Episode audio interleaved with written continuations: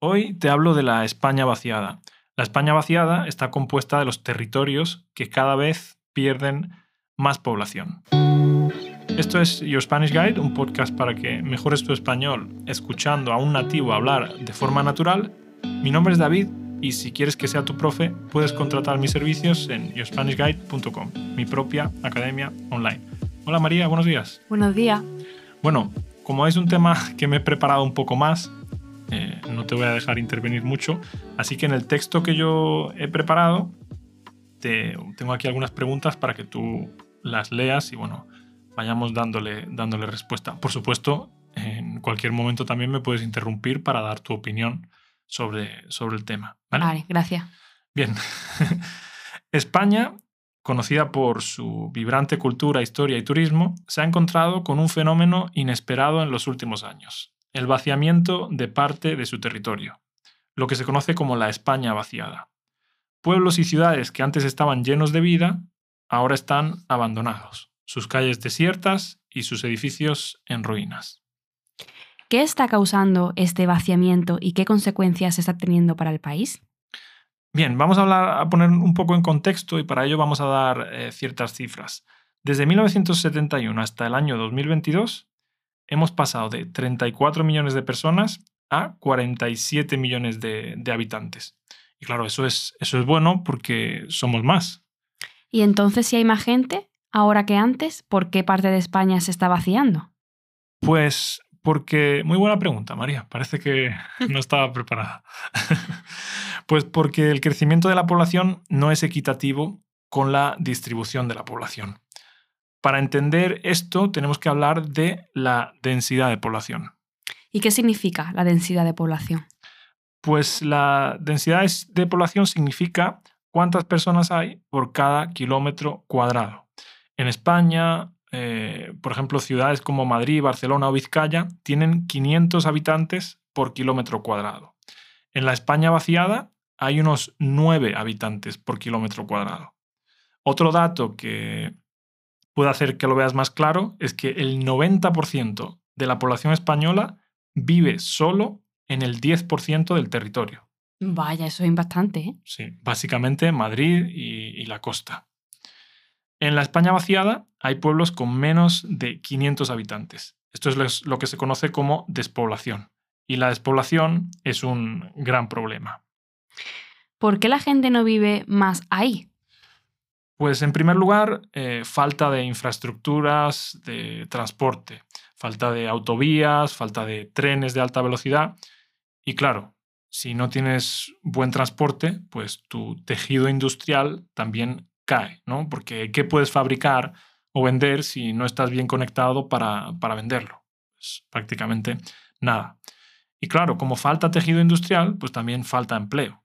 Y entonces se produce lo que se conoce como el éxodo rural es decir, la gente abandona sus pueblos para irse a las grandes ciudades. ¿Y quiénes abandonan las ciudades? Pues los jóvenes.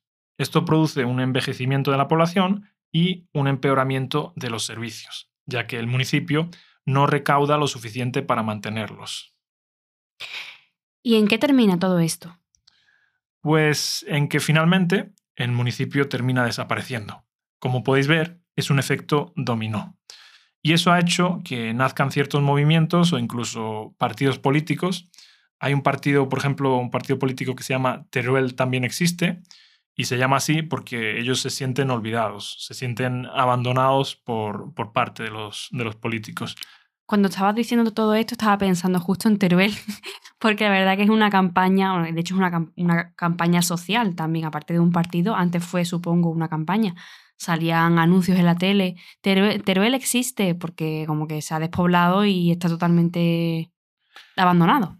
Es que por lo visto, como están, estamos rodeados de, sierra, yo no sabía esto, pero informándome estos días, he visto que España es uno de los países con más altitud de, toda Europa, solo por detrás de, de Austria. Tenemos muchos sistemas montañosos y claro, hacer eh, autovías, eh, vías de tren y todo eso para llegar a esos territorios, pues es un poco difícil. Ya recordarán los mapas de geografía, ¿no?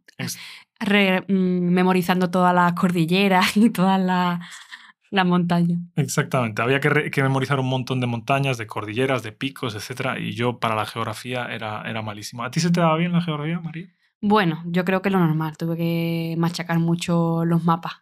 Vale, y esto no, no lo tengo ya preparado, pero te quiero preguntar a ti. ¿Tú has visto, por ejemplo, cuando llegabas a la facultad, has visto como gente que venía del campo después finalmente eh, se quedaba a vivir en, en, la ciudad? Porque, por ejemplo, yo tengo un compañero de clase, ¿no? Que era de un pueblo, de un pueblo pequeñito, y tanto él como todos sus amigos, tras terminar de estudiar, pues abandonaron su pueblo y se fueron a vivir al, la ciudad, ¿no? En busca de, trabajo. ¿Tú has vivido eso de forma personal? ¿Lo has visto en tus círculos? Sí, sí, totalmente. Yo en, la, en, las dos carreras universitarias y en el máster siempre había un montón de gente del interior, de los pueblos, que venían aquí, eh, tenían que buscar piso de alquiler y después seguro que se quedaban a trabajar por aquí, porque en sus pueblos no solían encontrar trabajo. Y que, que bueno, es muy difícil pero no sé, ¿se te ocurre a ti algo que, puedan hacer los políticos para evitar ese fenómeno de despoblación?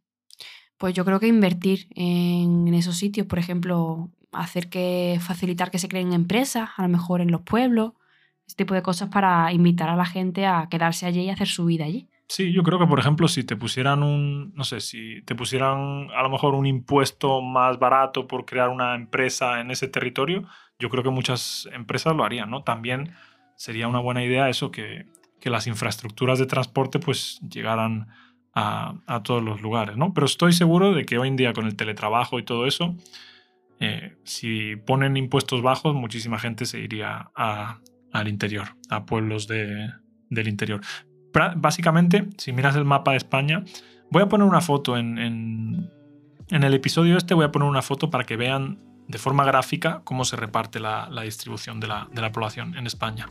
Y ya está, lo vamos a dejar aquí. María, no sé si tú quieres añadir algo más sobre el tema. Pues creo que no, así mm. no se me ocurre. Vale. Pues bueno, muchas gracias a todos por darme amor en las redes sociales y por supuesto a los estudiantes de yourspanishguide.com no podría hacer esto sin vosotros. Y si tú también quieres ser eh, mi estudiante, pues en yourspanishguide.com me puedes contratar como profesor por 40 euros la hora. Y si vienes del podcast, tienes un código de descuento que es podcast y con ese código de descuento recibes un 10% y bueno, las clases pues son un poquito más económicas. Así que nada, muchas gracias y nos vemos en el próximo episodio, que será mañana. Hasta entonces, que tengáis muy buen día. Adiós.